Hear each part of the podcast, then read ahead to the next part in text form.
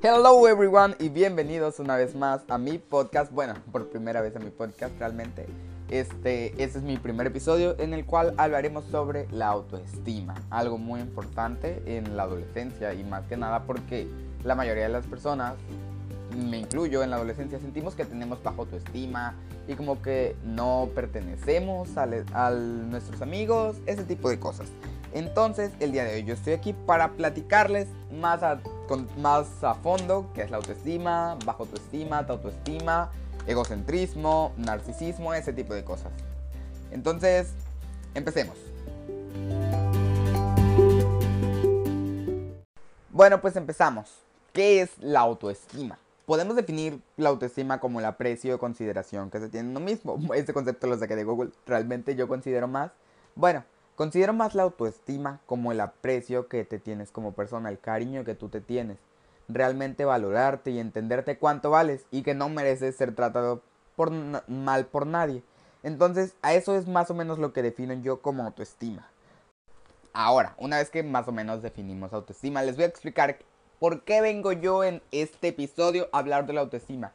Sé que normalmente cuando nosotros entramos a una nueva etapa es difícil tener una buena autoestima y es difícil hacer amigos. Y no hay que sentirnos mal por eso, ¿saben? Es completamente normal, es parte de nuestro crecimiento y parte de nuestra adolescencia. Estamos experimentando cambios que tanto pueden como nos gusten como puede que no nos gusten. Y está normal. Lo importante es aprender a nosotros a vivir con esos cambios. O sea, si nosotros crecemos, adelgazamos, hay que aceptarnos, hay que querernos tal cual somos. Y sobre todo, y mucho, muy importante, es no dejar que las críticas de los demás nos hieran a nosotros, ¿saben? Hay que aprender a darnos importancia y aprender que los demás, sea lo que sea, hagamos algo bien o algo mal, hablarán, siempre van a hablar, o sea, tienen que, es, parte de... Entonces, lo que yo les recomendaría es vivan con ustedes mismos, compréndanse, entiéndanse, tómense unos días para comprender qué les está pasando, ¿saben? Y por supuesto, si tienen baja autoestima, está bien, pero no se queden ahí estancados. Traten de salir adelante.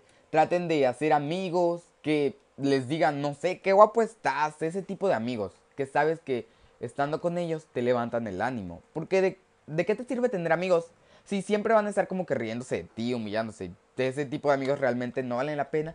Y es mejor dejarlos ir. A veces es mejor estar solo que tener ese tipo de amigos que lo único que te hacen es sentir mal.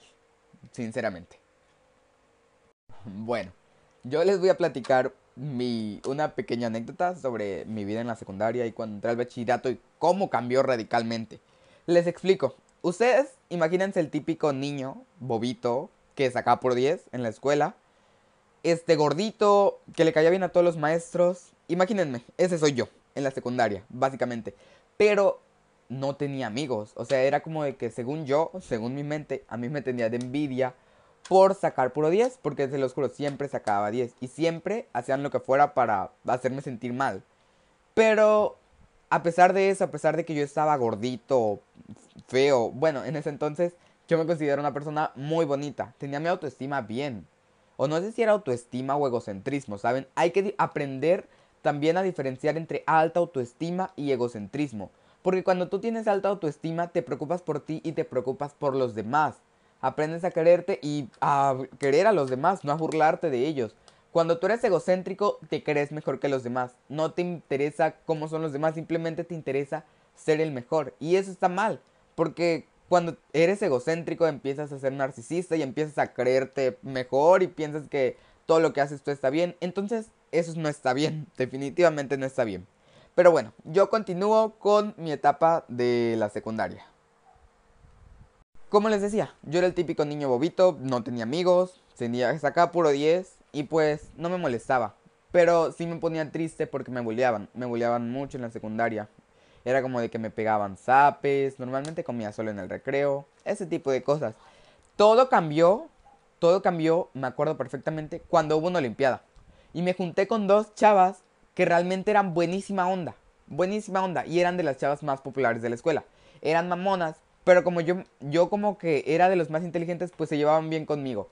Y no saben cuánto bien me hizo que ellas me chulearan. Ese era el tipo de amigas que yo necesitaba en ese momento. Porque esto pasó más o menos cuando yo pasé a tercer grado de secundaria. Se los juro, pasé a tercer grado, mi cuerpo sufrió unos cambios increíbles, increíbles, increíbles. Yo empecé a adelgazar, adelgazar, adelgazar, adelgazar. Pero ustedes no se imaginan cuánto yo adelgacé. O sea, no, no fue todo bien porque realmente me trajo como que algunas cicatrices. Pero lo que yo les quiero decir es que cambié, ¿saben? Y a veces eso también afecta mucho, el cambiar. Pero yo cambié, creo, según yo, para bien. Me hice más sociable y tristemente me di cuenta de algo, ¿saben? La mayoría de personas son muy superficiales y escogen juntarse con personas que son más delgadas, que más sociables. Entonces, a veces el físico importa, ¿saben? Y eso no está bien. Debemos cambiar nuestra mentalidad de que una persona, sea como sea, mientras nos haga bien, son amigos, ¿saben? Entonces, eso pasó conmigo en la secundaria. Tenía buenísima autoestima en primer y segundo grado. Estando gordito, sacando mis calificaciones excelentes, yo estaba súper bien de autoestima. Me sentía bien, pero no era sociable. Entonces, ese era como que un contra. Luego pasé a tercer grado y como les dije, cambió un montón. Y mi autoestima estaba, seguía como que normal, pero ahora me cuestionaba yo, ¿cómo es que antes me sentía también conmigo mismo si estaba así? Y ya para terminar este podcast, ¿cómo se da una persona cuenta de que tiene una buena autoestima? Es demasiado, desde mi punto de vista, fácil. Eres sociable o sabes quiénes son tus amigos de verdad, te quieres a ti mismo, te quieres como persona, es como, ah, estoy muy guapo, pero eres humilde, ¿sabes?